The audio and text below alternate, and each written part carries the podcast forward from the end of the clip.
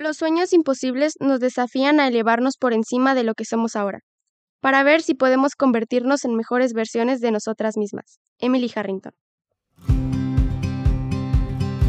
Bienvenidas a tu podcast Verdad Eteria, donde el fin es compartir conocimiento, lo aprendido, las experiencias nuestras y de los demás. Estimular el continuo aprendizaje con el fin de hacernos más, de crecer juntos y descubrir la posibilidad. Yo soy Alejandro Beltrán. Bienvenidas. Hola, ¿qué tal? ¿Cómo están todos? Bienvenidos nuevamente a su podcast Verdad Eteria. Estamos muy felices, el güero y yo. ¿Cómo estás? Soy Daniel Macías y está Alejandro Beltrán con nosotros. Estoy muy bien, muy contento después de meses de negociaciones arduas y pláticas súper intensas de, de, de convencimiento. Por fin logramos que viniera nuestra súper invitada especial para cerrar el broche de oro de, de honor hacia la mujer. Exactamente, para cerrar el mes de la mujer eh, con, una, con una plática con una persona que admiramos muchísimo tú y yo y que, bueno, te, te tiene nervioso. Tienes todo, toda eh, la preparación del podcast.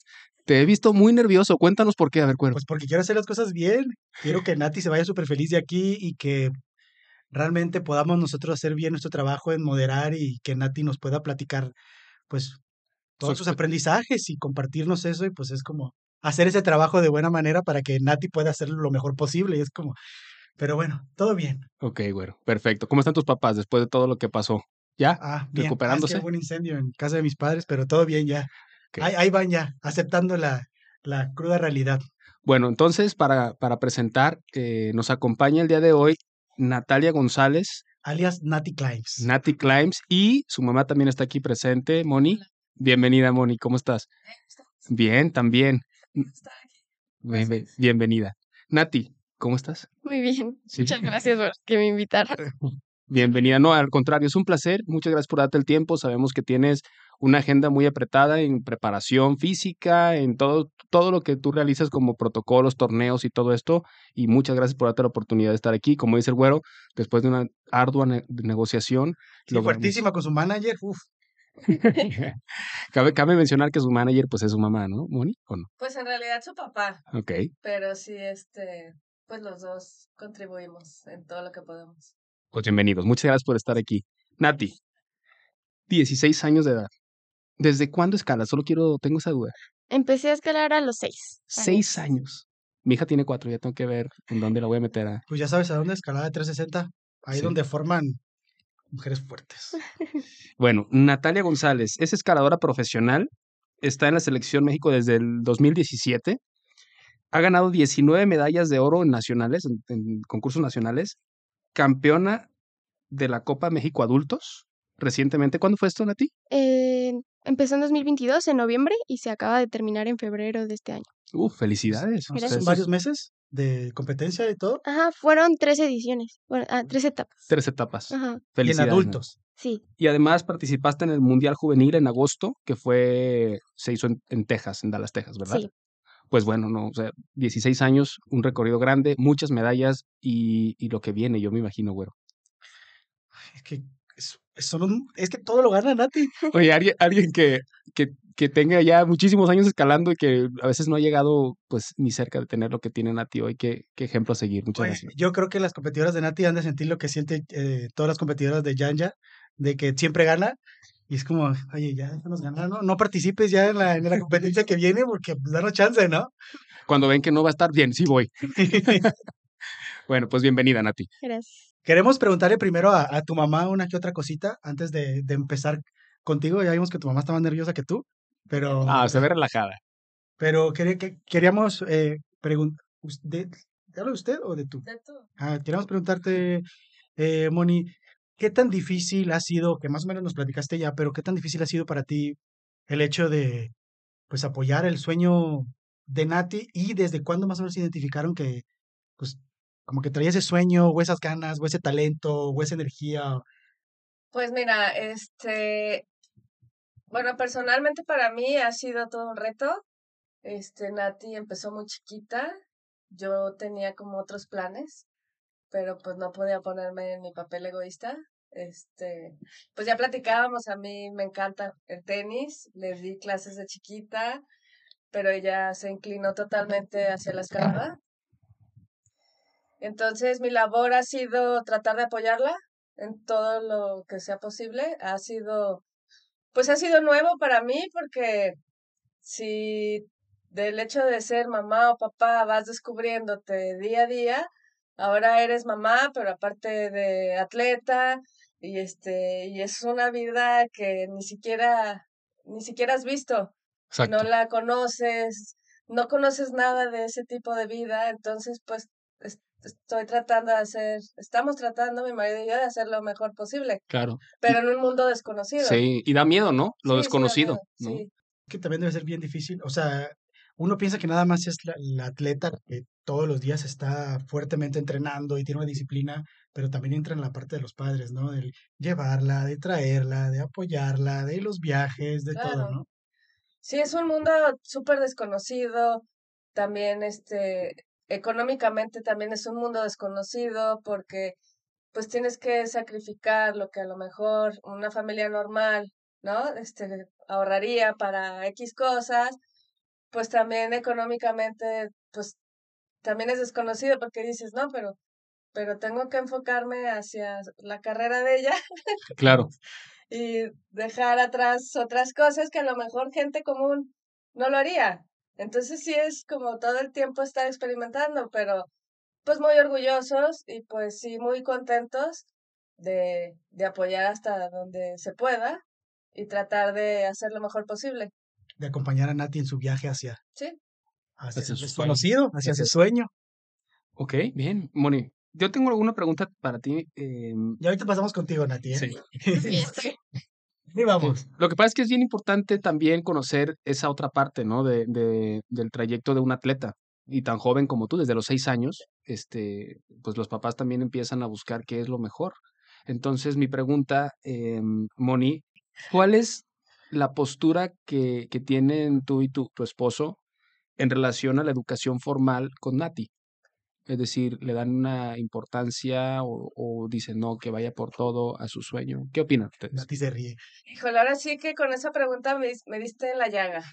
Este, yo soy la, la, la de la familia que me ha costado muchísimo trabajo. Así que me hasta me tocan el tema y se me quieren salir las lágrimas. Me ha costado muchísimo trabajo, entonces trato de todos los días que sale ese tema, es una batalla conmigo misma de dejar la, la educación tradicional que yo traigo arrastrando de, pues, de mi familia, de que no, pues es que si quieres ser alguien en la vida, tienes que estudiar y la forma tradicional y ese es el camino. No hay más. Este, ajá, entonces para mí ha sido una lucha bien trabajosa, pero pues siento que la he estado trabajando, no me queda de otra. Este, y sí me esfuerzo todos los días por apoyarla. Y claro que, que yo le digo, pues no dejo de decirlo, Nati, es importante que, como a, ustedes que platicábamos, sí, también les pasó en algún momento, es que tienes que tener un salvavidas, ¿no? Entonces, pues sí me queda me, me gustaría que tuviera un salvavidas, pero también últimamente lo he estado pensando y me he dicho a mí misma, déjalo fluir. Si no tiene ese salvavidas soñado para cualquier padre, si no lo llega a tener, pues no lo tuvo, ¿no? Y la vida no se acaba, entonces hay que fluir, tengo que tener confianza en ella, de que si no fluye por ese lado, seguramente va a fluir por otro. Y me queda claro, eh, me ha demostrado a lo largo de, estos cortos años que tiene, me ha demostrado que, que es una niña súper capaz. Claro. Entonces ya no estoy tan, tan preocupada porque sé que, que si no es el salvavidas que a todos nos enseñaron de la forma tradicional, seguramente ella va a buscar su propio salvavidas y creo, o sea, sé que lo va a lograr. De la forma que desconocida, pero sé que ella lo va a lograr. Entonces, por ese lado me siento muy tranquila. Sí. Gracias. realmente cuando, cuando las personas, quien sea que sea, sigue el camino de sus sueños, de una u otra manera la vida te lleva a, a rincones que a lo mejor no te esperabas que podías llegar y que a veces el sueño que a lo mejor uno creía tener no termina siendo ese sueño, pero te termina dando algo mejor. Que uno en el momento no lo sabe porque tú tienes una visión y una intención y es lo que quieres, ¿no? Es, es identificado. Pero es donde entra la parte esa de la incertidumbre y de las sorpresas de la vida y que te va dando cuando vas disfrutando la vida realmente y viviendo tu pasión y, y de verdad que bueno, eh, eh, se siente bien bonito y conmueve que diga eso porque pues no es común que pues una mamá o un papá o por lo menos en mi experiencia se, se- como que se vayan por completo también junto con, en este caso con Nati, con tu hija a, a por todo, ¿no? O sea, te apoyo y, y tienes todo lo mío y quiero que lo logres y hasta, hasta donde tú digas ya o, o de plano llegaste, pero pues la cosa es Claro, enfrentar el miedo, aquí, aquí el miedo es, y lo digo como papá, que queremos lo mejor para nuestros hijos, queremos totalmente alegres, felices, que disfruten todos los momentos y por eso buscamos tal vez su seguridad en algo tal vez tradicional o, o lo que probablemente le dé esa seguridad, pero yo creo que no necesita haber un plan B cuando ya conoces cuál es tu sueño y es el plan A y es el plan A y es el plan A y, y hay que luchar con eso hasta, hasta el final con ella y como dice el güero, aventarse al precipicio si es necesario porque no sabemos qué hay más allá, Exacto. pero vamos juntos, ¿no? Te, felicito, Moni, porque, porque es una decisión difícil, es una decisión muy difícil y, y bueno, a ti y a tu esposo, ¿cómo se llama tu esposo? Oscar. Oscar, los Saludos, felicitamos Oscar. muchísimo por, por apoyar a Nati y también a tu hermana, ¿verdad? ¿Tienes una hermana, Nati? Sí, mayor. Mayor, ¿cómo se llama ella? María José. María José, los Saludos apoyan a los también. dos porque las dos son escaladoras. Dos, Cabe sí. mencionar que también mamá y papá son escaladores, ¿no? Sí. De- Obligados. obligados de muchos años. ¿Quién empezó a escalar primero, Nati o, o papá y mamá? Bueno, pa- Papá. Papá. papá y luego mamá. Papá nos metió a este mundo, ¿verdad? Sí, Bueno, Eh, entonces, Nati, tú empezaste a escalar porque tu papá empezó a escalar. sí. Em, pues mi papá empezó hace muchísimos años, creo que como 27 años por ahí. Y pues conocí a mi mamá y así, y después eh, mi mamá empezó a escalar, después mi hermana nació, me empezó a escalar mi hermana, y yo empecé a escalar hasta los 6 años. O sea, tu papá escalaba antes de que nadie existiera prácticamente. en- Sí. Ujú, Sí. ¿Y qué te llamó la atención de la escalada? Pues desde que nací, pues prácticamente he estado en el mundo de la escalada, porque pues mis papás eran escaladores, bueno, son escaladores, mi hermana igual. Entonces siempre como que veía desde chiquita iba a la roca, pero realmente no me gustaba nada. No me te gustaba gustaba escalar? nada, nada, nada, nada, nada. era obligado. Sí, yo no, no, ni me obligaban, simplemente no me subía. O sea, yo iba a las cosas porque pues me- no me podían dejar sola, pero no me gustaba.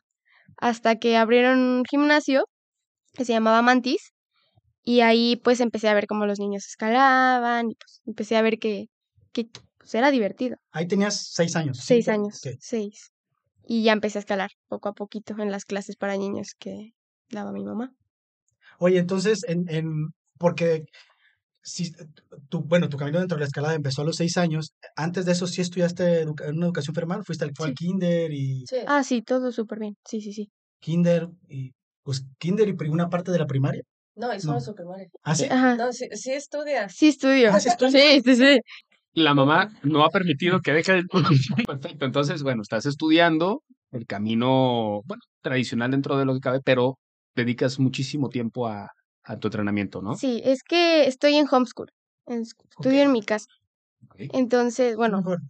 sí, mucho mejor. O sea, el kinder y la primaria los hice completamente normales, o sea, escuela presencial, los amiguitos, todo eso. Y cuando iba a entrar a la secundaria, tomé la decisión, que por eso me reía, porque fue una decisión muy difícil, que a mi mamá le costó mucho trabajo aceptar, pero yo fui con todo ante esa decisión, quien estuviera de acuerdo y quien no, no. Este, Así es como debes de seguir tus sueños, ajá, y le a dije, pesar de todo. le dije, me voy a salir de la escuela, no voy a dejar de estudiar porque no es mi plan, pero en mi, en mi casa, porque necesito más horas de entrenamiento. O los viajes, que también te cuesta. Y si estás en una escuela normal, pues te vas de viaje y tienes que recuperar un buen de trabajos que, que no está padre. Claro, o, o al final de cuentas, pues te dicen, repites el año porque te fuiste tanto tiempo y te faltó completar tales cosas, ¿no? Sí. Oye, y a partir de que empezaste a escalar, Nati, ¿cuándo fue que dijiste, me llama la atención competir? Yo creo que desde el principio, eh, mi primera competencia fue cuando tenía los mismos seis años, en el gimnasio en donde escalaba, que fue un estatal. Y competí así, pues, porque era la competencia ahí. Y me he dado cuenta que siempre he sido muy autoexigente conmigo misma. Hay una foto, porque quedé en segundo lugar en mi primera competencia, que estoy casi casi llorando porque yo quería quedar en primero. Y ahí fue cuando dije, no, esto me gusta. Me gusta la competencia y me gusta autoexigirme demasiado. Oye, Nati, ¿te pones nerviosa en las competencias? Sí, claro, siempre, nunca se te quita. ¿Y has, has notado que cuando entrenas tu rendimiento es mucho mejor que cuando estás en una competencia o no? No, Ok. nada, mi rendimiento es mucho mejor cuando compito. Órale, Sí. buenísimo. ¿Pero eso ha sido un proceso o desde el principio lo notaste? De, bueno, creo que antes no lo pensaba, pero, o sea, ahorita que me doy cuenta, por ejemplo, mi entrenador siempre me dice, tienes que entrenar como si estuvieras compitiendo Mm. y competir como si entrenaras. Cuando entrenas, pues estás divirtiéndote, entonces compites divirtiéndote. Y cuando estás compitiendo, que estás muy concentrado, dándolo todo, y en el entrenamiento así tiene que ser. Pero, o sea, entiendo el significado, pero nunca lo logro hacer porque en- cuando compito como que sacas ese extra. Ese Sí. fue Ajá, esa fuerza extra. Claro. Sí, el, el ir por todo, ¿no? sí. Oye, Nati, tú eres, eras, bueno, eras o eres consciente, me imagino, de, de todo lo que lleven tus padres en relación a tu, a tu sueño. ¿Cómo? Sí, o sea, de todo lo que platicaba tu madre. Ajá. O sea, eh, ya eras consciente de eso, ya tienes una idea, me imagino, ¿no? O sea, de las Pues, sí. dificultades de ellos. y- Ah, este, más o menos. Creo que pues también todos tienen su camino. Eh, Todo el camino es diferente. Claro. Y claro que pues mis papás han sido este atletas desde muchísimo tiempo y así. Entonces sé como lo que implica, siempre me han enseñado como cómo es el camino, pero todos los caminos son diferentes, entonces como que no me puedo reflejar tanto en sus caminos porque son caminos muy diferentes. Claro. Pues que tú quieres un camino que va fuera de la norma, ¿no? Ajá. Y más en México. Pues sí, más o menos. ¿Cómo es? ¿Han, ¿Cómo? han presenciado dificultades por estar en México en, en tu carrera? Sí, sí. Em, pues mm, más o menos, porque en México podría decirte que, no sé, la infraestructura, que quizás otros países tienen una infraestructura muy grande, entonces claro que te ayuda a crecer como atleta, pero no creo que sea el principal motor, sino también el apoyo que hay en distintos países contra México. Creo que va a sonar algo feo, pero México es, a veces es un país que es como cangrejitos en una cubeta. Todos se jalan hacia abajo. Exacto. Entonces nadie deja que nadie salga de la cubeta. Nunca había escuchado esa analogía, pero es cierto. Es ¿eh? buenas. Entonces, últimamente pues hemos visto más ese significado del cangrejito em, en muchos sentidos este, pues, sociales, políticos, etcétera.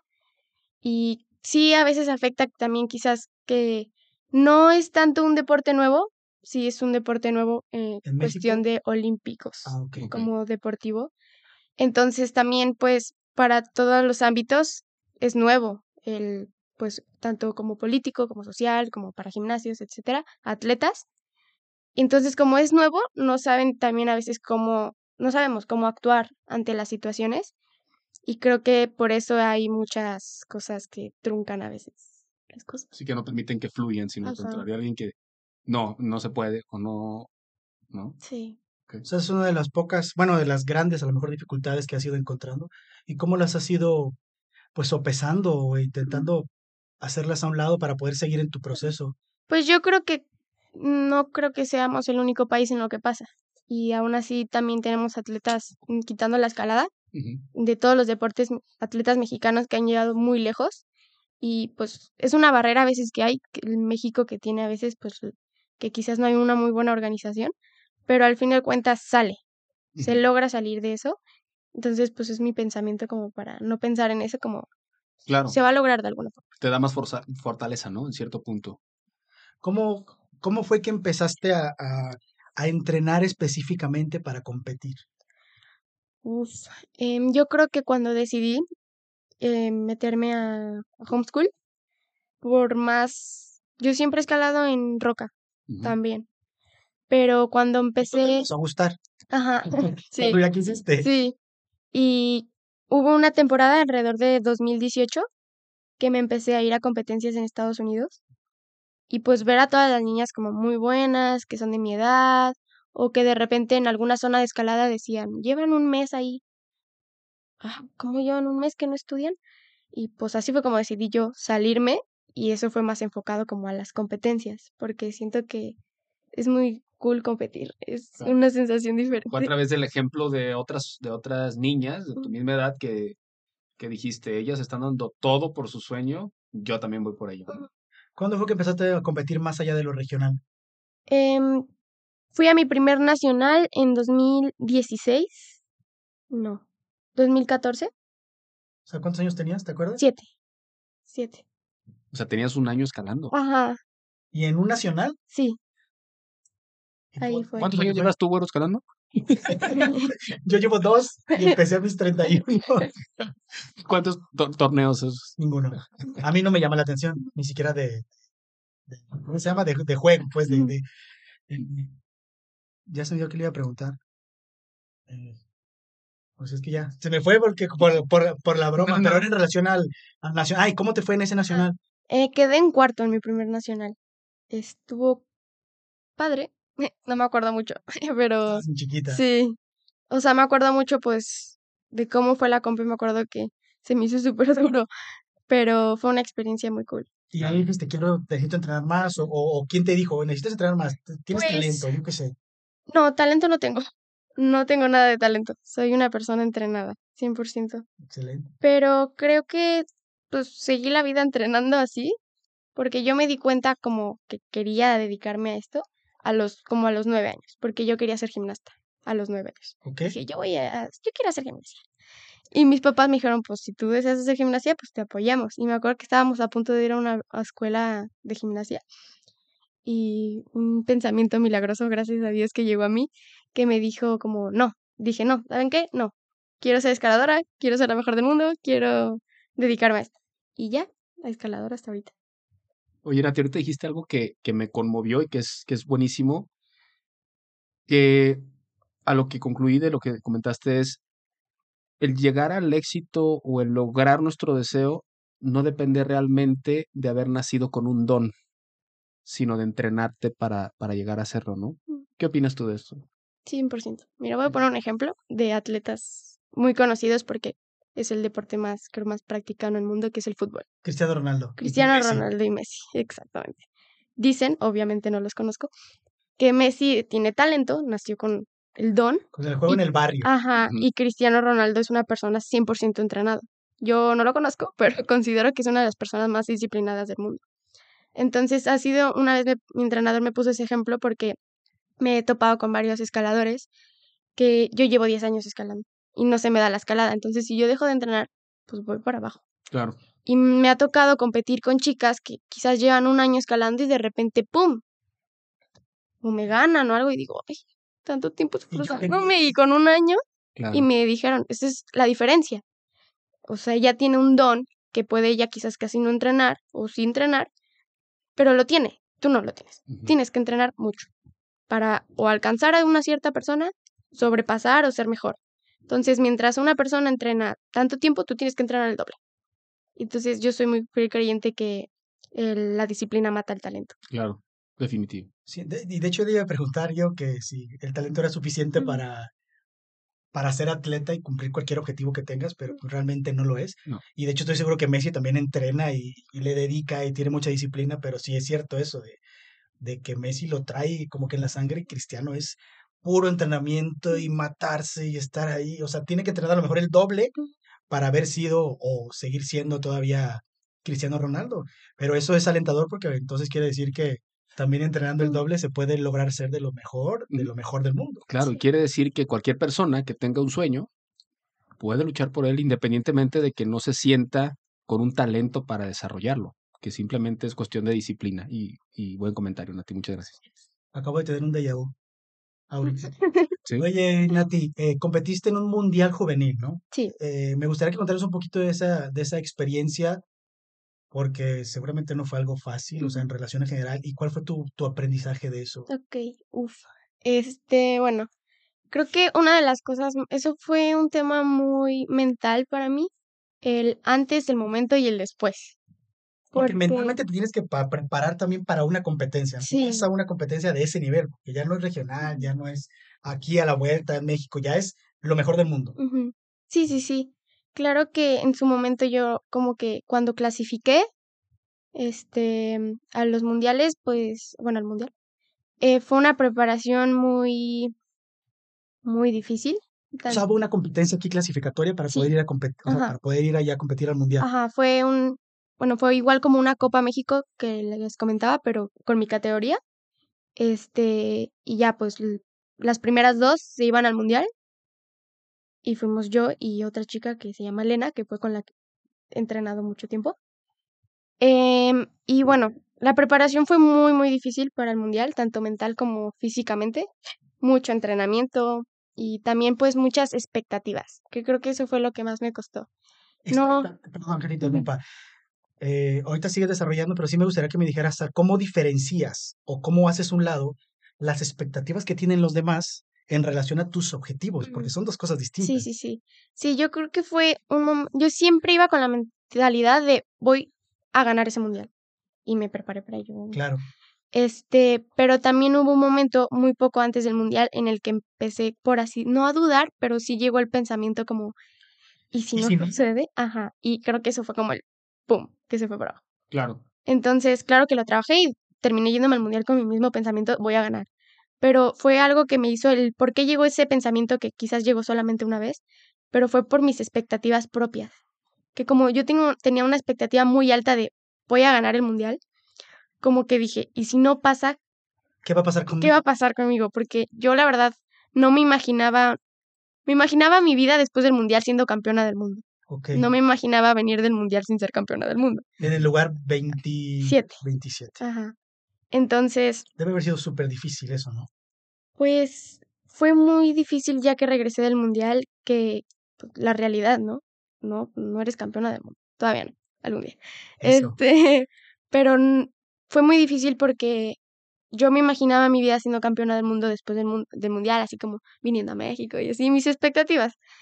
Cuando- Sí, Pero de hecho es, así es como empieza, ¿eh? Así es como empiezan los sueños. Hay que creérselos y hay que verlos para poder vivirlos. sí, sí, sí. Y pues ya me puse en mi realidad y mm, lo que más me sirvió fue como el ver que no es imposible, Nada. pero es. tampoco es fácil. No seguramente. Ajá, entonces ver cómo, pues ver a las diferentes chicas que son de mi edad, que en su categoría son las mejores del mundo, y decir, no, no, no me sentí tan lejos, pero sí me faltan cosas por entrenar, mucha experiencia. No sentí que fuera tanto físico, mucho mental, y mucha experiencia de competir y seguir compitiendo que en Estados Unidos tienen como 50 competencias antes de llegar a su mundial. Claro. En Europa tienen como mini mundiales, porque pues, Europa son un buen de países. Entonces hacen sus European Championships, que son como 10 antes del mundial. Entonces ya están súper experimentadas antes. Y en México o en Latinoamérica, Pues no hay. ¿no? no, es un nacional y punto, te vas directo al mundial. Entonces nadie te reduce ese gap entre un nacional de tu país Claro. a un Un mundial. mundial. Ajá, entonces muy diferente, claro. pero sí fue, fue difícil. Y es sí, que como, como es como un, un balde de agua y, y frío que te llega y te enseña. O sea, tú puedes tener una expectativa de algo y imaginarlo en tu cabeza siendo real, que eso es algo fabuloso, pero algo que normalmente suele pasar y creo que todas las veces es que cuando quiero llegar a un objetivo, siempre tengo que pagar el precio y nunca es igual a la expectativa. Siempre hay que pagar el precio para poder llegar a ello. Pero algo que también es cierto es que si persistes, vas a llegar sí o sí. Y eso es fenomenal en cualquier cosa de la vida. entonces volviste y y ¿qué fue lo que cambió en ti en relación a tus expectativas y objetivos para seguir adelante en tu proceso? Yo creo el, el estar más decidida a que quería lograrlo. Porque el ver como que no, no sucedió, dije, ah, bueno, yo voy a hacer que suceda, mm, me va a tardar, pero no, no fue como que quizás a muchos les pasa como van, no lo logran, cumplen su expectativa y se rinden, por así decirlo. Y yo dije, no, pues, un bus más alto porque yo voy a regresar con todo. Y la verdad sí, me- pues falta mucho, mucho por trabajar, pero sí he visto como un cambio, algo mental y físico del mundial para acá. ¿Qué, qué cambiaste específicamente? Mentalmente, porque creo que es más importante, ¿qué fue lo que te enfocaste en cambiar o en trabajar? Em, pues sigue fallando, todavía no es perfecto, pero Nadie es perfecto. Ajá, este, pero yo creo que el, la confianza en mí, como el saber que puedo, que no, que no es imposible. Oye, Nati, ¿cómo diferencias también tu valor propio, que lo tienes independientemente de la escalada, eh, y que seguramente te lo debe decir las personas que te quieren y nosotros que pues que te conocemos y que sabemos que lo Y tienes. que te admiramos, y que te admiramos. independientemente de los logros, ¿no? eh, ¿Cómo tú diferencias eso? Porque a lo mejor en alguna competencia como en esa, tú regresas y dices, pues no valgo nada, ¿no? Me siento muy mal y, y soy terrible y, y ¿qué estoy haciendo? Y ¿Cómo diferencias ese o cómo trabajas ese valor propio ajeno a, a la escalada, que de una u otra manera te puede impulsar o te puede bajar? Sí. Uy, qué difícil. Yo creo que cuando regresé al mundial sí me dio como una depresión de 15 días, porque como decía, no, no, no tenía pensado que iba a seguir, no, no sabía que seguía después de eso, como que no lo tenía planteado. Realmente la vida sigue, ¿no? Este, creo que lo que me di cuenta mucho era que, pues claro, un resultado no define tu, tu persona. Este, la verdad, yo creo que, que, mm, no sé cómo decirlo, como, o sea, ¿qué digo? El resultado no define tu persona en sí como, o sea, quién es Natalia, por así decirlo, pero como atleta siempre tu estado de ánimo depende de cómo te va en un entrenamiento, en una competencia, Claro, y creo que es algo que hay que trabajar siempre, el, una competencia no define nada. exacto. De acuerdo. ¿Y quién es Nati? Uy. Digo, ya lo mencionaste, pues ahora cuéntanos un poquito Uy. quién es, quién es Natalia. Pues yo creo que es una persona que a pesar de todo va a luchar por sus sueños, es muy disciplinada y dedicada y, y no, no se va a rendir tan fácil. Pues sí se nota, ¿eh? Se nota tu, tu resiliencia ante todo y ese es, ese es el, esa es la cualidad de cualquier soñador. Porque si tú escuchas cualquier persona, ay, de hecho quería mencionar, a lo mejor tú eres la primera mexicana campeona mundial. En la UFC ya pasó, ya es la primera mujer eh, campeona de, de lucha. Eh, mexicanos no existían. O sea, fue el pionero Caín, fue Caín y después está Brandon Moreno y está otro. Ahorita hay tres campeones mexicanos, entre los cuales una mujer, que es la primera campeona, ¿sabías? Es algo que te he escuchado.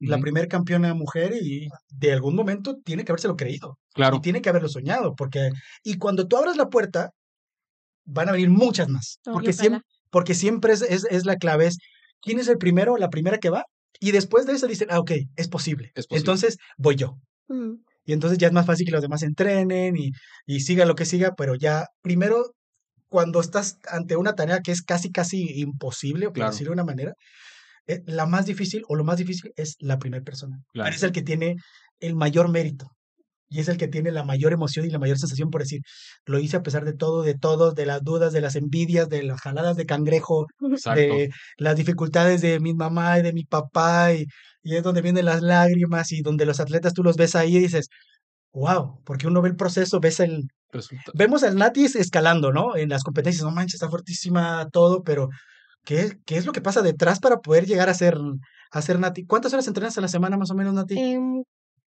digamos que alrededor de cinco. Ay, perdón. No te apures. Que como alrededor de cinco. Dejémoslo en cinco. Ajá.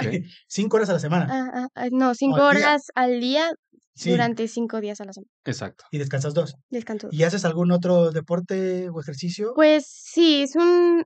La escalada lo que tiene, personalmente nunca he practicado tanto otro deporte. Deberías de practicar el Tenis. La escalada lo que tiene es que es un deporte muy completo.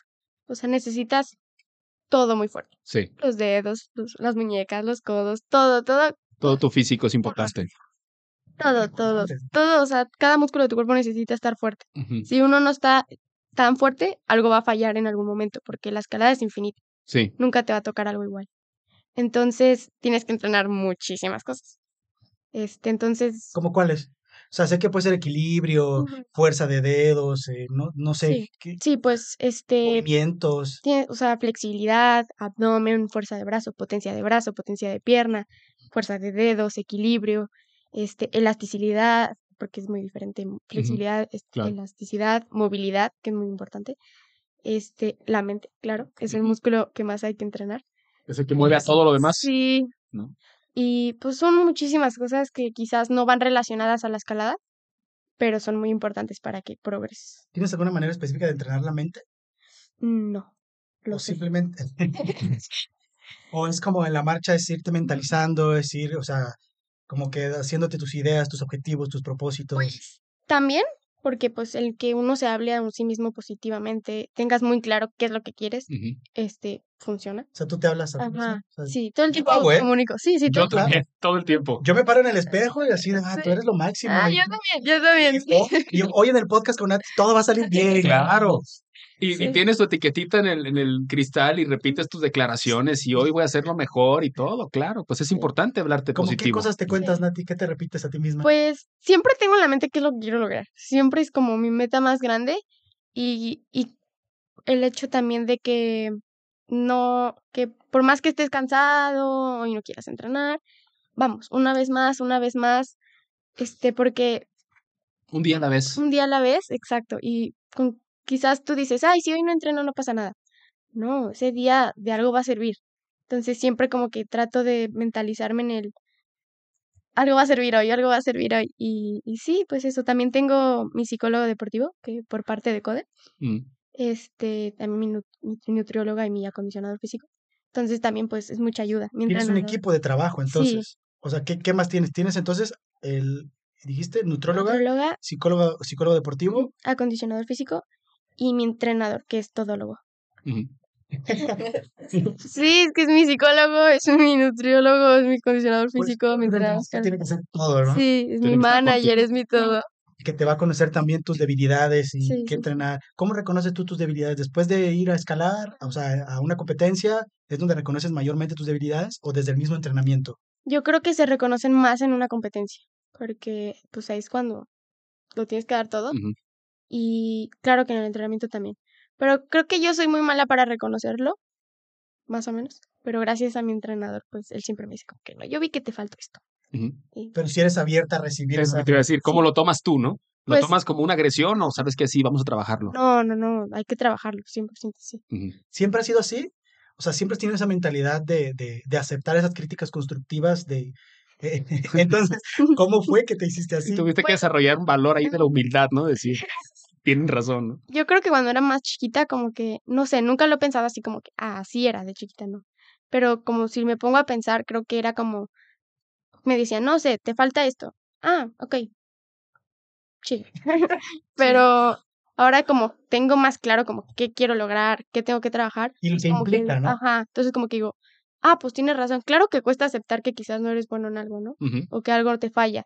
Pero también hay que entender que Siempre, quieres está, ser bueno. siempre está el ego diciéndote, no escuches, no escuches, este, tú estás bien, él no, ¿no?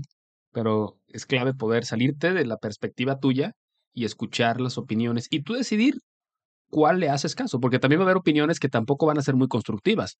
A veces va a haber opiniones que tú digas, mejor con mi gente de confianza escucho lo que ellos me digan. Digo, te lo, te lo digo porque es muy probable que pase, ¿no? Sí. Y lo has experimentado probablemente. Oye, Nati, ¿cuál crees que sea tu mayor debilidad y cómo la has trabajado para hacerla más fuerte?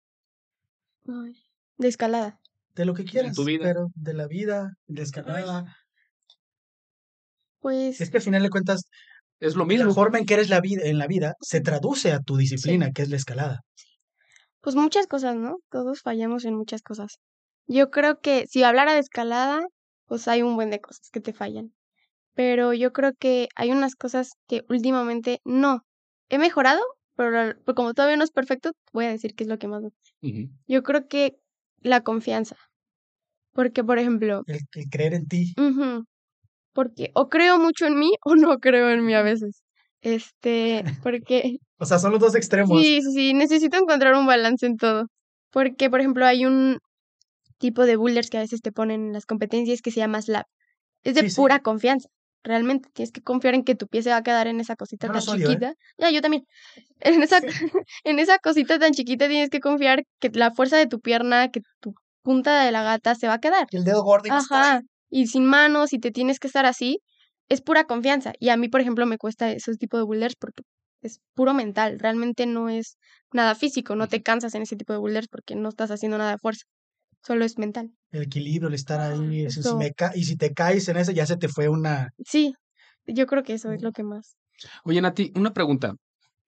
¿Cómo has llevado tu vida personal en relación a tus amistades, en relación a, a la vida La social, a familia. la familia y ser profesional en escalada?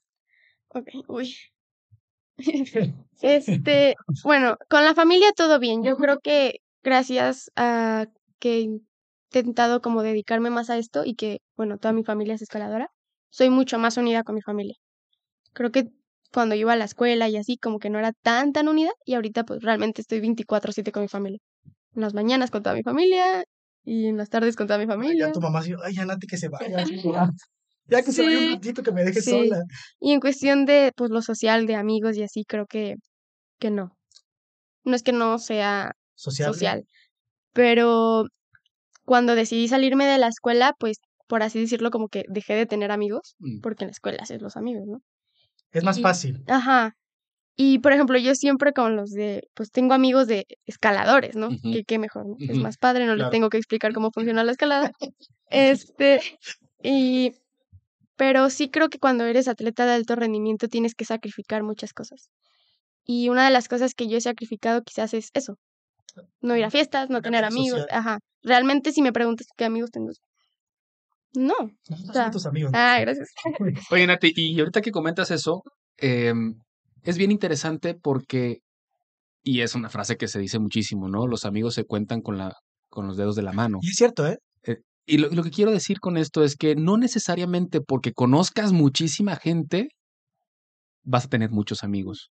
Sí. Y, y yo personalmente te lo puedo decir, tengo amigos que, que quiero y estimo mucho, Gracias. pero, pero he conocido muchísimas personas también en ese proceso. Y no necesariamente el conocer a todas ellas me hacen buenos amigos. A veces en los momentos de dificultad es cuando realmente el amigo sale adelante y te das cuenta que está ahí. Entonces, eh, no te frustres por eso, Sí. porque al final de cuentas las personas van a ir llegando poco a poquito, en el momento correcto, te las va a poner el universo enfrente, la que necesitas escuchar y la, y la experiencia que tienes que aprender de ellos. Sí, sí, sí. Oye, Nati, ¿cuál crees eh, que haya sido tu, o sea, para ti, personalmente, tu mayor fracaso en relación a la escalada?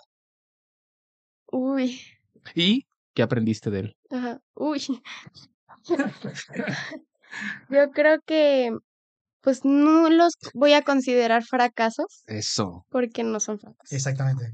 Em, bueno, uno es el mundial, Ok. que creo que fue uno de los que más me costó como superar.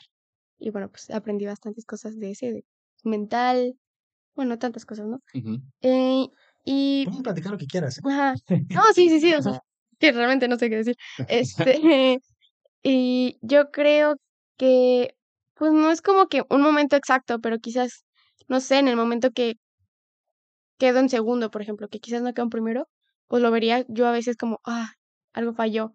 Pero tengo que aprender o he estado aprendiendo de que quizás quedar en segundo, tercero cuarto no es un mal lugar. Algo, la vida te está enseñando algo Ujú. Aunque quedes en primero, porque a veces quedar en primero no, ense- no te apren- no enseñas, no, pues, no, No te- aprendes no- nada. nada. Puedes hasta llegar a tu zona de confort, decir, ah, pues siempre quedo en primero, pues a lo mejor ya no entreno igual, o ya no me motivo igual, pues ya no hay nadie aquí cerca. Sí, mi entrenador me decía que hubo un momento, eh, como en 2021, que quedaban primero, en primero, en primero, y me decía que él le decía a la gente de, me urge que Nati pierda, porque si sigue ganando, cuando pierda se va a ir, se va a ir para abajo. Entonces me acuerdo que perdí, quedé en segundo. eh, y sí, lloré mucho, me acuerdo que lloraba, lloraba, lloraba. Y mi entrenador me decía, no, o sea, es parte Ah, necesaria de tu ajá. crecimiento. Claro. y Y además, digo, perdónate, Mm. es como, como lo dijiste, si siempre estoy en primer lugar, aquí en todos lados, ¿qué sigue? ¿No? O sea, ¿dónde? eh, eh, Hasta puedes llegar a un punto que muchísimas personas pueden experimentar cuando ya están en la cima del éxito, entre comillas, y decir, ¿a dónde más volteo? ¿Qué es lo que sigue? Tenemos una vida de luchar por lo que sigue y lo que sigue y seguir escalando y creciendo personalmente, ¿no? sí, ¿Qué es lo que le pasa a muchos atletas? Llegan a la cima y de repente, pues, Se pierden. se pierden, porque pues ya no hay No nada que los empuje, ya lograron lo que, sí, que lo que creo que es lo mejor que le pudo pasar a Messi, Cristiano Ronaldo y Cristiano Ronaldo, Messi, porque entre los dos, como siempre estaban ahí compitiendo, Exacto. est- ahí estaban presionándose los dos y no, porque yo quiero ser el mejor del mundo, y ahí está Messi, o ahí está Cristiano Ronaldo. Sí. Ahí tú tienes que agarrar otra motivación por si no hay alguien cerca de ti que, que te esté pisando los talones, a lo mejor sí, quiero ser la mejor del mundo y voy a ser la primera mexicana porque, porque, este- porque simplemente quiero, ¿no? sí. ¿Y esa es tu motivación? motivarte. ¿Esa es tu motivación hoy, ser la mejor del mundo? ¿O cuál es tu motivación? ¿Qué te motivan a ti? Creo que, mira, antes yo te hubiera dicho, sí, ser la mejor del mundo, porque ¿quién no quiere ser la mejor del mundo, no? Pero ser la mujer, ser el mejor del mundo es muy falso, por así decirlo. No sé la palabra. Un relativo, tal Ajá, vez. muy relativo, porque Pues, no sé, en las escaladas, bueno, la mayoría de los deportes son muchos mundiales en un año y cualquiera puede, no cualquiera, pero puede muchas personas un, un número pequeño puede ganar cualquiera. de pueden ellos, ¿no? ganar y no significa, sí, eres el mejor del mundo en esa competencia. Claro. Y yo creo que mi meta es ir a las Olimpiadas, o sea, ex- si te digo una meta muy exacta, irme a las Olimpiadas, ganar las Olimpiadas y después ser la, la mujer con más medallas olímpicas. Mexicana. No, el mundo en general. Y, pero también ser como una de las mejores atletas del mundo bien consolidada.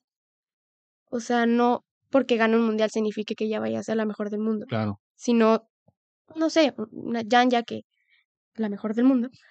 Por este, mucho. Por mucho, porque tiene 50 medallas de oro a nivel mundial, o sea, del mundo. Entonces, claro que sí, ha ganado los mundiales, pero es súper consistente. O Natalia Grossman, que se ha convertido, yo creo que en la dos mejor del mundo, porque gana toda la temporada completa.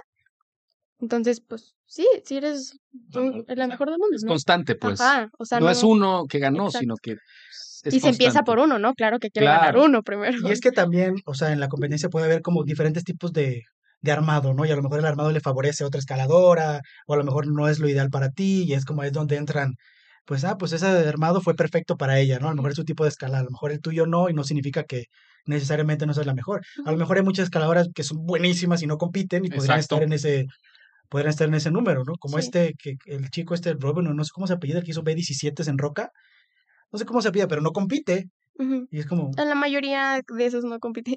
sí, y o sea, no sabes realmente, pero bueno, se entiende más o menos cuál es, o sea, cuál es tu objetivo. ¿Te has lesionado alguna vez? Em, nunca muy fuerte, eh, como lo más fuerte que he tenido. ah, sí. Este, lo más fuerte que tuve fue regresando del mundial. Este, tuve un, una lesión en la muñeca izquierda que se, ¿cómo era? Tendo, No ¿Una sé tendinitis? ¿Una no, no era ah, un nombre que siempre me acuerdo, pero ahorita ya no me acuerdo. Pero era el, el chiste era que la cinta que cubre los tendones de mi muñeca izquierda, por tantas repeticiones se desgastó. Sí, Entonces los tendones se empezaron a inflamar Ujú. y me dolía. claro. Pero nada grave, duró como 15 días. O sea, realmente el dolor llevaba como 6 meses con él, pero era muy aleatorio. O sea, regresaba, se iba. Hasta que después me empezó a doler ya mucho Ujú. Y fuimos con, eh, este, con mi fisioterapeuta, que también es por parte de CODE, Ujú.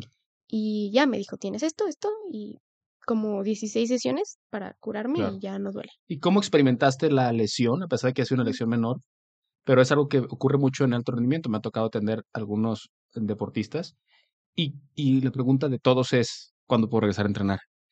Y muchas de las veces involucra un, hey, tranquilo, tiene que desinflamarse, no puedes seguir a ese ritmo, porque si no te vas a lastimar. ¿Cómo, ¿Cómo asumiste esa necesidad de bajar y pensar, si yo dejo de entrenar, mis músculos van a perder fuerza, no voy a poder seguir al mismo ritmo? ¿Cómo lo tomaste? Pues realmente bien porque pues me lesioné la muñeca, no, no lo demás de mi cuerpo. Entonces nunca dejé de entrenar. Dejé, o sea, de escalar. Sí dejé Sí. de escalar, pero no de entrenar. O sea, yo hacía ejercicios de pierna, no sé, abdomen y así cardio, pero nunca dejé de, de entrenar en sí. Entonces no, no, no lo he vivido tanto como otros atletas lo han vivido. claro. Oye, Nati, ¿en algún momento ha... Es una pregunta medio fuerte, pero ¿en algún momento ha pasado por tu mente rendirte? No. Rendirme por completo no. Creo que por la mente de muchos atletas ha pasado el estoy cansada. Quiero un descanso, pero nunca el voy Ya, a dejar de hacerlo. voy a abortar No, la misión. Sí, nunca. ¿Cuál crees que sea tu mayor miedo en relación a, a tus objetivos y a tus Mm. visiones y a la escalada? No lograrlos. 100%. Pues sí, creo. Mira, ahí, ahí es algo que tienes que, que como que, que trabajar porque tienes que sacar de tu mente eso. ¿Sabes? O sea, eso no puede estar en tu mente, el decir, tengo miedo de no lograrlo, porque tienes que saber Sí. 100% que eso es para ti, te la tienes que creer. Porque mientras tengas ese miedo ahí, ahí te va a rondar. Y a lo mejor, digo, ojalá y no, pero va a ser una competencia en la que estás más preparada que nunca y todo, y te puede pasar lo que ya te pasó alguna vez. Que de repente esa, ceni- esa pequeña ceniza que había ahí de miedo se puede presentar. O sea, y claro, a todos nos pasa. O sea, yo en mi camino también tenía miedo de no lograrlo y, y las dificultades que eso podía implicar. La cosa es, no debes de tener miedo, porque si das lo mejor de ti y entrenas de la mejor manera posible y haces todo lo que esté en tus manos, vas a llegar hasta donde tú puedas llegar, ¿sabes? O sea, no debe haber miedo. Porque vas a llegar, o sea, y a lo mejor, digo, ojalá si si llegues a donde quieres llegar, pero a lo mejor por algo la vida no te permite llegar ahí, y digo la vida porque sé que de ti no, no va a depender eso, que tú vas a darlo todo, pero pues es también entender que ese, esa puerta no va a ser necesariamente un fracaso, sino que te va a llevar a otro lugar que a lo mejor es mejor de lo que tú quisiste. A lo mejor di- dices un día, pues como que ya no me apasiona tanto ser campeona mundial, ¿no? O, o tal vez quiero yo eh, engendrar a la nueva campeona mundial. No sé, digo, es, es, es una buena, es una manera de decirlo, ¿no? Pero Yo creo que lo más importante, y retomando eso, es que el miedo es una emoción que no depende de nosotros. ¿Qué quiero decir con esto? Esa- las emociones llegan, querramos o no querramos, pero entenderlas es la clave. El decir, ok, estoy sintiendo esto, pero voy a hacerlo a pesar del el miedo. Eso es valentía. Que es lo más importante, el actuar a pesar del miedo para lograr tus objetivos. Y si lo empiezas a, a hacer una y otra vez, como ya lo experimentaste, pues cada vez vas a tener más confianza en ti, vas a saber que el miedo es algo que se va a presentar, pero que no es el motivo por el cual no lo vas a lograr. Al contrario, es lo que te impulsa a seguir adelante y actuar con valentía. Oye, Nati, algo que te inspire. Eh, mis papás, sí, mucho. Y yo creo que yo misma. Yo creo que cada día es muy importante que tú mismo te inspires a ti mismo, porque si no, pues, ¿quién, ¿Quién no? más? Ajá. ¿Y cómo te inspiras? Aparte de contarte y decirte cosas este, Bonitas. a ti Pues yo creo que el simplemente hecho de, de, de pararte cada día a seguir luchando es pues inspiración para uno mismo, ¿no? Es decir, pues no me estoy rindiendo. Y también tener a personas que te lo reconozcan a tu alrededor, como en el caso de mis papás, mis entrenadores, mi hermana, familia, amigos, Nosotros. ustedes, claro. Amigos, no sé, el simple hecho que yo valoro mucho como el en una competencia o algo que te, la gente quizás que te lo dice no lo, no lo valora de la misma forma que uno que lo escucha, de que, ay, muchísimas felicidades, o, o escalaste súper bien, o estás súper fuerte, o lo que sea que te digan, siempre es como, wow, muchas gracias, porque realmente llega a tu corazoncito. Claro. Siempre es como, hay que agradecerle a la persona que te lo dijo porque te está inspirando. Puede decir, me inspiras muchísimo. No, tú me estás inspirando a mí a seguir entrenando. Claro. Entonces, eso también la gente que, que siempre es noble, buena y te reconoce tu esfuerzo es, es inspiración. Y es que también, o sea, el hecho de que te esfuerces tanto y entrenes tanto y todos los sacrificios que tienes que hacer y que alguien llegue y te lo diga a pesar de que ganes la competencia, pues es diferente la sensación, ¿no? Es como esa inspiración y pues la gente, yo creo que las competencias te alimentan a ti, Nati, porque de hecho de verte competir así donde estaba la gente y Nati así, sí, sí, sí puedo y el brazo para arriba y tú sí, sí, sí, vamos. O sea, todavía te motiva más a, a, a motivarla a ella y ella se motiva y es como un, un rapport muy bonito entre Nati y, y, y- Y- y toda la Y gente. todos sus fans y toda la gente que, que la Pues es sigue. que te, te, te, te roba el corazón, Andy, cuando está compitiendo, es inevitable ahí. Y es lo que te iba a comentar, o sea, tú lo ves así, que alguien se acerque, quizá que no lo conozcas y te diga felicidades o gracias por, por hacer lo que haces. Y lo que realmente estás haciendo tú, a pesar de que obviamente lo haces por tus objetivos y por tus... Estás transmitiendo a una gran cantidad de personas que ni siquiera puedes imaginar ni conocer que sigan adelante, ya sea escalando o no, porque yo me acuerdo mucho cuando estaba chiquito y patinaba, que yo me ponía en mi casa a ver videos de gente patinando y a mis ídolos que ni siquiera me hacían por aquí y me hacían patinar mejor y voy a hacerlo mejor y eso eres tú para cientos y miles de personas, Nati. Se y eso- Y eso es muy importante que lo sepas porque con tu ejemplo a tan poca edad has motivado a que las personas sigan luchando por lo que quieren en su vida y te agradecemos muchísimo. Oye, Nati, ¿qué crees que es o ha sido lo más difícil para ti dentro de, de ser atleta profesional en la escalada? Uy, yo creo que, pues, Decirle a tu mamá que ya no quieres estudiar. también, yo creo que, pues, lo que todos atletas o no atletas, a lo que sea que se dediquen pasan, ¿no? Los obstáculos que se enfrentan y con, con qué sabiduría los vas a enfrentar. Yo creo que es eso, ¿no? El no dejarte caer.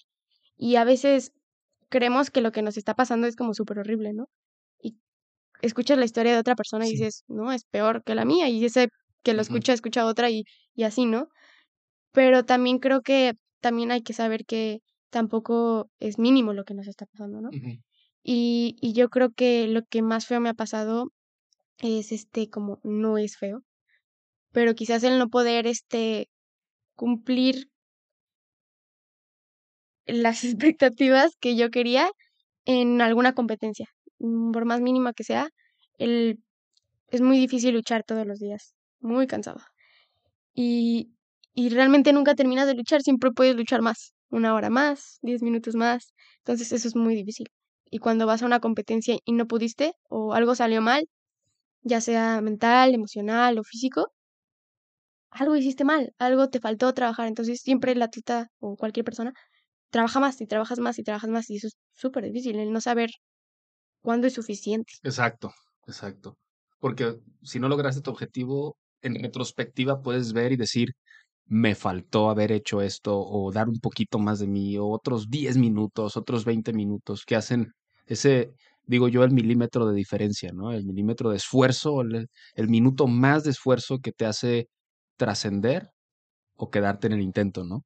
Pero, pero al final de cuentas, creo que todo está en lo que tú sientes, ¿no? Y si tú sientes que estás dando tu máximo, nadie más lo tienes que, a nadie más se lo tienes que hacer ver.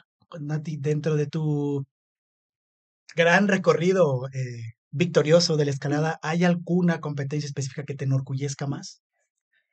Eh, sí, la de Motion, que era con Alison Best, es una de las que más.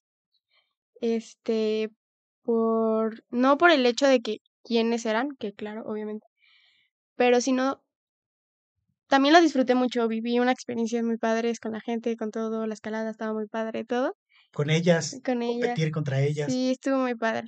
Y también yo creo que em, la Copa México que acaba de pasar, por lo difícil que fue, pues que tienes que mantener buenos puntajes en todas las tres, entonces siempre tienes que estar en un buen nivel. Y al final que te entregan la copa fue súper bonito, me puse a llorar. Bueno, yo siempre lloro, soy muy emocional. Qué bueno, nunca dejes de hacerlo, por Sí. favor. Este, yo creo que esas han sido las que más como que me enorgullecen. Yo creo que sí. Oye, Nati, ¿qué te preocupa del mundo? ¿Hay algo que te angustie o que te preocupe de, de la humanidad?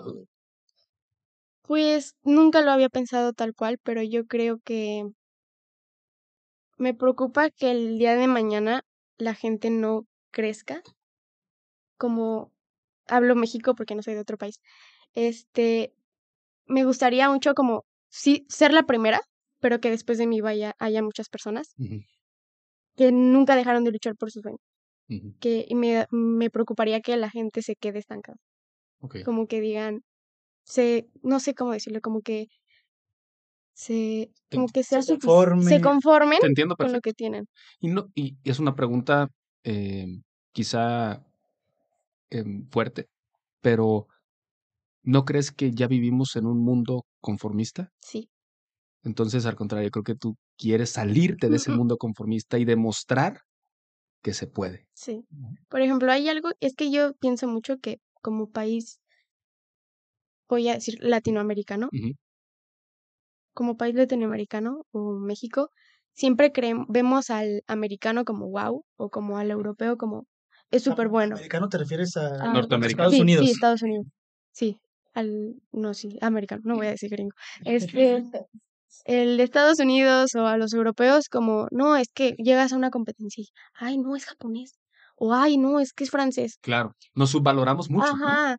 O al revés, el de Estados Unidos dice, ah, es mexicano. O "Ah, es argentino. Exacto, Y, y yo creo que tu nacionalidad no define qué tan bueno eres. claro. Entonces, por eso no deberíamos de vivir en un país conformista, porque el que seas mexicano, que creo que es algo que nos han metido como un chip desde chiquitos, de que pues ellos son mejores y nosotros hay que trabajar más duro porque no somos mejores. Mm.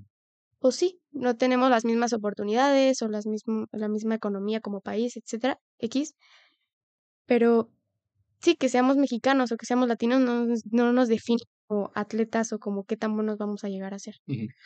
Oye, Nati, digo, ya me imagino que ya más o menos vamos a ir cerrando, no sé. Eh, pero sí quiero preguntarte algo bien importante que lo platicábamos antes de, de grabar.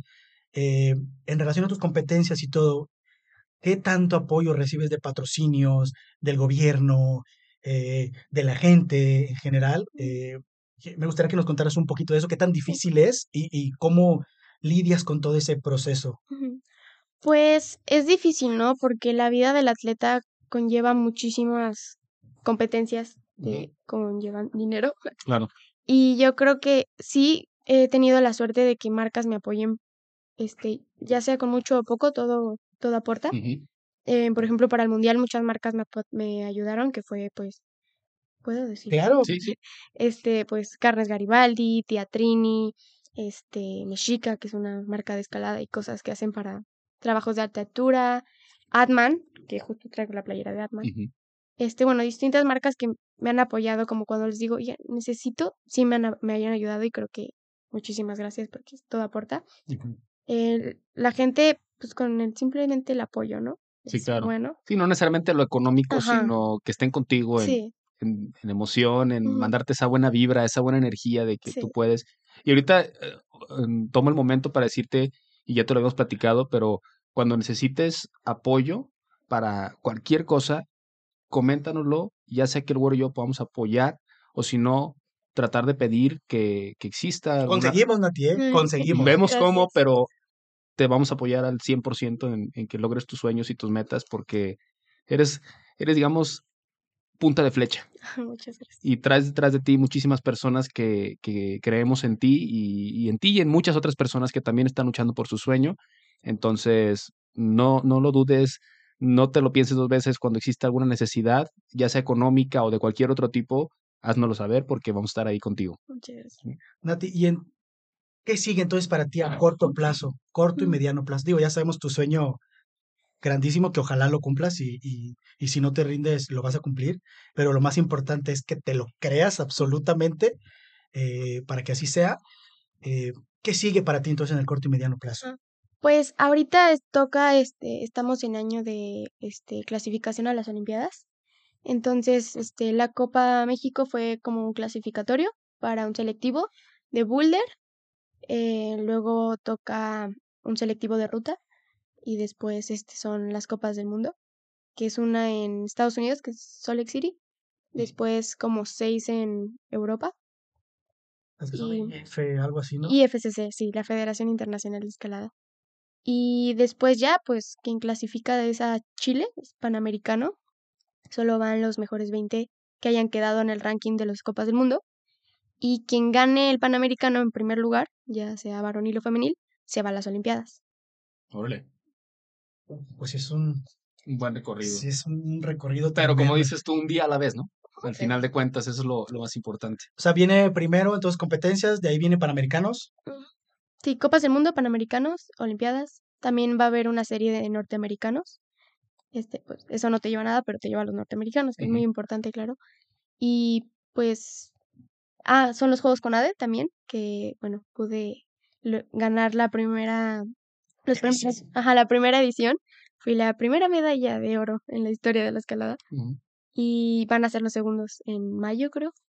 Pues también prepararnos para eso. Y pues seguir trabajando para lo que sigue y lo que sigue y lo que sigue. Oye, Nati, ¿qué te gusta hacer aparte de la escalada? ¿Hay algo que disfrutes hacer y que te guste hacer?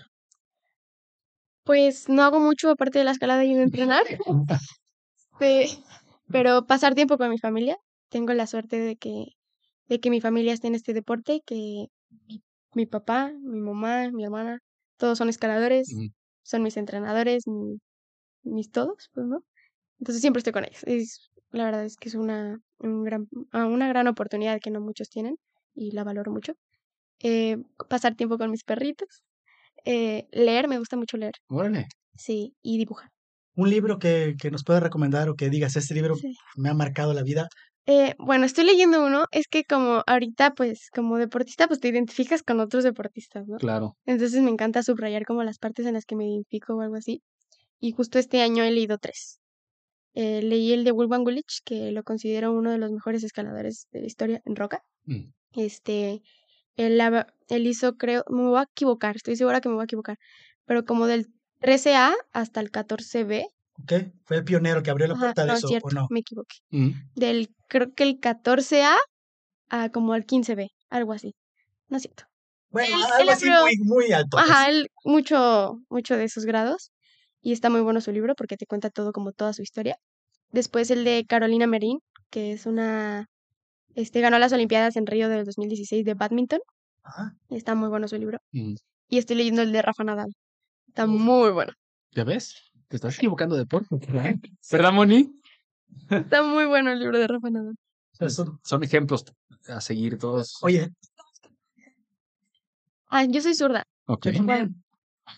Cuando era chiquita, eh, yo me acuerdo que cuando entré a la primaria, pues todos eran diestros. Ujú. Y yo me sentía anormal. Y le dije a mi mamá y me dijo, no, mira, Rafa Nadal también es zurdo. Entonces siempre se me quedó en la cabeza que el ejemplo de Rafa Nadal. Claro. No, y De es. hecho, dicen que los zurdos somos más inteligentes y más creativos y, y dedicados y pasionales. Dicen, ¿verdad? Yo no sé, yo no sé si será verdad, pero Y es que Dicen. eh, hay tantos paradigmas con eso de, de, con- de tu mano dominante. Mi papá también es zurdo. Y en la época de mi papá, en la infraestructura donde él nació, que era una familia muy humilde, em, cuando mi abuelo supo que era zurdo y en la escuela, lo forzaron a aprender a escribir con la mano derecha. Y entonces mi papá tuvo que desarrollar habilidades, obviamente, con las dos manos. Y, y las tiene, ¿no? Y, y en todo, porque mi papá, por ejemplo, un tiempo estuvo en competencia de tiro con escopeta, y pues todas las escopetas, pues eran diestras. para, para Para derechos. diez. Entonces, tuvo que adaptar él, y a- es decir, se presentan, fíjate, con cosas tan insignificantes, se meten a nuestra cabeza creyendo que esa va a ser una limitante o va a ser algún problema. Y eso aplica, bueno, en tantas cosas en la Ya vida. tenías ¿no? la zurda, entonces para el tenis y no, no, no fue para ti. Oye, Nati, No, ey, todavía puede ser. bueno, ¿eh? todavía, todavía. ¿Sabes qué me gustaría que me contaras? Bueno, es que quiero comentar eso. Lo que pasa es que la mamá de Nati eh, le gusta mucho el tenis, jugó tenis mucho tiempo y estuvimos platicando antes de grabar que pues obviamente es el mejor deporte del mundo, ¿no? Después de la escalada y el fútbol. Bueno, Nati, ¿sabes qué me gustaría que platicaras un poquito de tu ritual previo a cuando te subes a un boulder? Porque tienes como un ritual, ¿no? Sí, Platícame un poquito de tu ritual, porque Dani no, Tengo- no.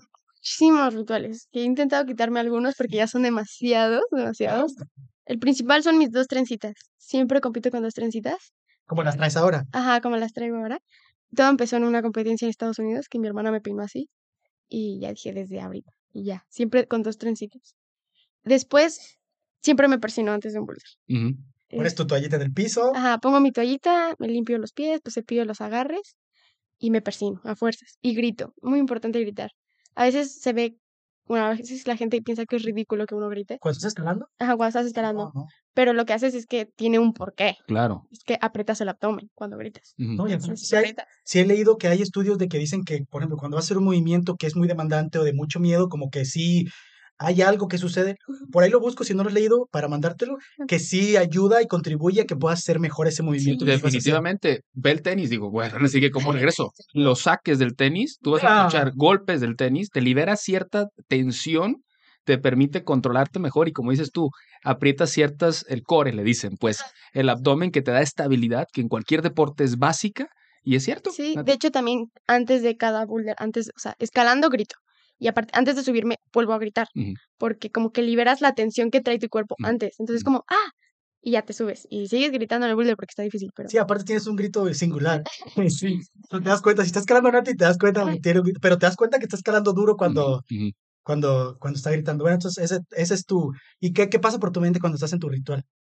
Pues realmente ya está como muy automatizado. Mm. O sea, hay veces que se me olvida y digo, falló porque se me olvidó. Exacto. Que, que siento que a veces está mal porque se supone que escalas bien por, por, por tu entrenamiento, no por un ritual, pero... Yo cuando pero juego sí. partidos sin gorra, pierdo. La gorra es clave, ¿no? Entonces en todos ahí, no era Sí. nomás yo. Nati, ¿qué es más importante para ti? ¿Tus, log- tus logros o tu felicidad? Mi felicidad, 100%. Pero los logros son parte de ella. Excelente.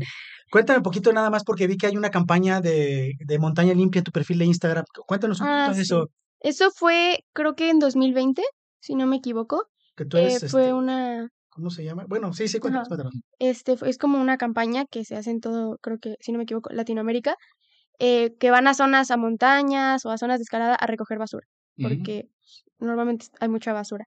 Y me invitaron a ser embajadora Es durante, embajadora de ajá, México, ¿no? embajadora de México durante esa edición, por así decirlo, y a como invitar a más personas a, ir a distintas zonas a recoger y eso. Claro. Oye, Nati, se nos está acabando el tiempo. Yo tengo em, una pregunta más.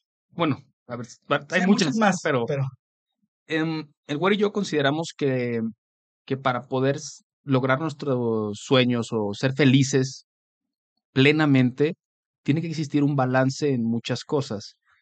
Entre ellas, en tu estado emocional y mental, tu estado, eh, tu estado físico también, cuidar tu cuerpo, alimentación, ejercicio, pero Dormir también bien. dormir bien y, y también, desgraciadamente, porque los humanos nos hemos permitido ser dominados por, por la parte económica, también el dinero.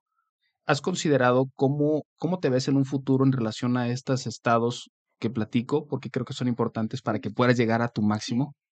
Pues sí es difícil porque claro que para seguir haciendo una carrera se necesita el dinero, obviamente, pero pero no nunca lo he visto como que es un limitante. Eso.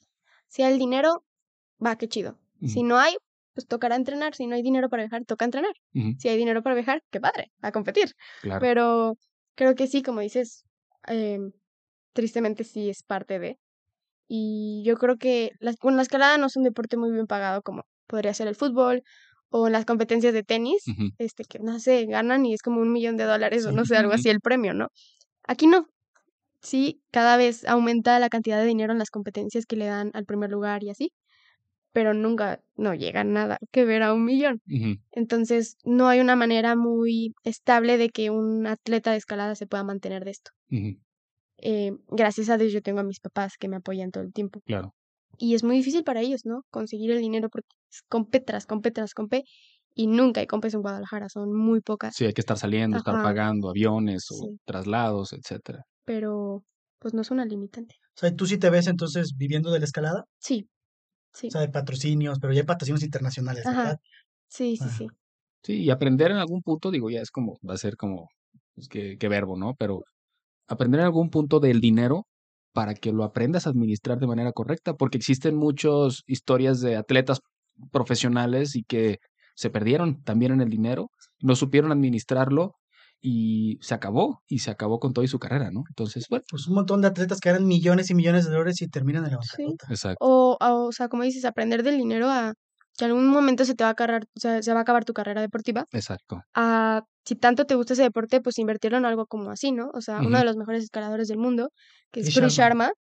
Pues hizo su cadena de gimnasios en España Mm, y en Estados Unidos, porque en Estados Unidos tiene una cadena que se llama Sender One y en España pues están los de Sharma. mm, Este, y aparte, pues todo el tiempo con marcas que también, pues, él, él te dice, no, o sea, ¿quieres que yo salga con tu marca? Ah, dame tanto porcentaje de la marca. sí, claro. O está creando nuevas cosas, ¿no? Que si ya creó la cosa para la ruta, para que no te tengas que bajar Mm. el autobilay, pues está, cre- está Innovando innovando y Mm. está en haciendo lo que le gusta, lo que en le algo, gusta, algún sí. tema que le Y, gusta. y, y alguien le debe haber enseñado qué hacer con su dinero Sí. y cómo emprender y cómo hacer negocios y Claro. todo, ¿no? Por eso lo comenté y porque, bueno, me encanta que me digas esto, que, que, existen personas que aparte de lo que les gusta hacer, aprovecharon esa pasión para crear al final de cuentas un negocio que les ayudara a esta, eh, bueno, tener un balance en estas etapas de la vida en cuanto a la parte financiera, que pues tristemente, pero le hemos dado mucho poder y que hay que aprenderlo a dominar sí o sí para poder finalmente ser plenos al 100%. Entonces me encanta que lo digas a tus 16 años, que ya tienes una visión de eso y sigue nutriéndola porque es importante, ¿no? Nati, eh, digo, obviamente no va a pasar. Eh, si te fueras hoy, ¿cómo te gustaría que te recordaran las personas en el mundo? Wow. Como alguien que siempre luchó por sus sueños. Ya te recordamos así. De hecho, ya te identificamos con alguien así y, y me identifico y me inspiro, te lo juro. Nati, para cerrar. Bueno, ¿tienes alguna otra No, pregunta? nada más un mensaje. Exacto, es lo que iba. No, un mensaje que quieras darle a las personas que nos escuchan. Así en algún momento tienes alguna familia. ¿Está en tus planes tener familia en algún Sí, punto de tu vida? sí. O sea, en un futuro muy lejano, pero La mamá, el papá dice a los 50. Pero, ¿qué, qué mensaje te gustaría dejar grabado para Pues para los adolescentes, niñas, para tal vez tu futura familia, que te escuchen? papás, para... Que te escuchen a tus 16 años. Ay, es que yo voy a decir cosas muy clichés. No importa, Está bien. dilas. Aquí somos de puros clichés, no que nos escuchen. Sí. Yo digo que, o sea, como dije, seguir por sus sueños. Este. Y a pesar de todo lo que pueda pasar, la vida no se acaba. Siempre puedes luchar un poco más. Y si crees que te está pasando algo malo, no es, tan malo como para parar. Siempre puedes luchar y lo más importante es saber cómo pasar de ello. Es como un río, cuando le ponen tantas rocas, de aún, así no para. Siempre encuentra la forma de seguir pasando el río y se lleva todo lo que hay ahí. Entonces yo creo que seguir a pesar de todo es muy importante. Un buen mensaje. Pues muchísimas gracias, Nati, Moni, por, por darse la oportunidad de venir. Eh, ¿cómo, ¿Cómo te encuentras, Nati, en redes? Como Nati Claims. Nati Climbs, como de escalar, pues. Ujú. Sí. Y em, pues los invitamos a seguir a Nati y también que nos sigan en redes. Estamos en todas las plataformas también de podcast, como verdad-eteria. Y pues muchísimas gracias por todo, güero. ¿Quieres agregar algo más? Nati, muchas gracias por estar con nosotros. Gracias a ustedes. Mónica, por Gracias, traerla. gracias. Por traerla. eh, y, aportar, y aportarnos tanto, porque también aprendimos mucho de ti antes y en- durante el podcast. Lo disfruté mucho, muchas gracias. Eh, de verdad, eh, hablo por los dos contigo que deseamos de todo corazón que cumplas todos tus sueños y que hace falta más gente como tú en el mundo, que sean pioneras, que me voy a, poner a llorar, pero que, que realmente se apasionen tanto por lo que hacen y que se comprometan de tal manera que, que vayan por sus sueños y, y que, y, y que no los detenga nada.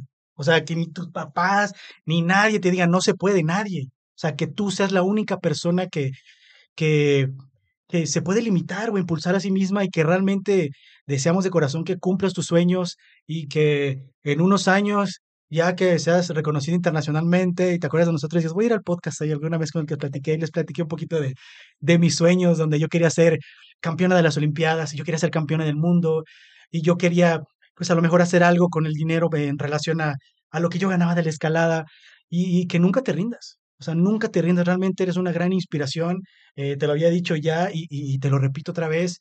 eh, muchas gracias a tus padres por realmente, eh, con todas sus dificultades y dudas y miedos y todo, impulsarte y, atreverse a, a potenciar lo que tú eres, porque realmente, tienes un camino larguísimo por delante de mucho goce, de mucho disfrutar, y cuando tienes el privilegio de estar en el camino de tus sueños, no hay nada mejor en el mundo. A pesar de las dificultades, a pesar de cualquier cosa que se pueda presentar, de todos los aprendizajes y de todo, no hay nada más maravilloso que poder estar ahí y poder perseguirlo y estar picando ahí piedra hasta que algún día, si no te rindes, llegues y ojalá de verdad de corazón, de parte de Dani mía, llegues y cumplas ese, ese deseo. Y sé que va a ser así.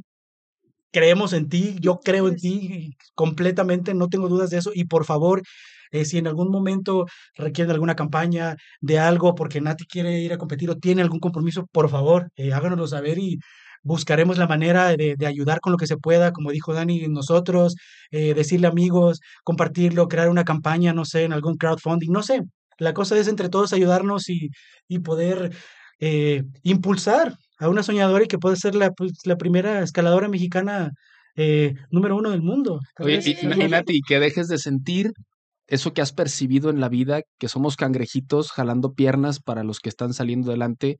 Hay que empezar a cambiar esa idea del mexicano y convertirnos en los que impulsan a que cada uno de nosotros podemos juntos lograr los sueños de todos. Entonces, muchas gracias. Em, la verdad es que también me conmueve y, y porque tengo una niña y porque tengo un niño y que me encantaría, como tú, que luchen por sus sueños independientemente de todos los paradigmas e ideas.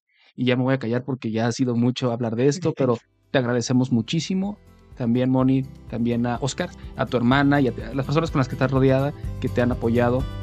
Y recuerden que lo único que existe es el aquí y el ahora.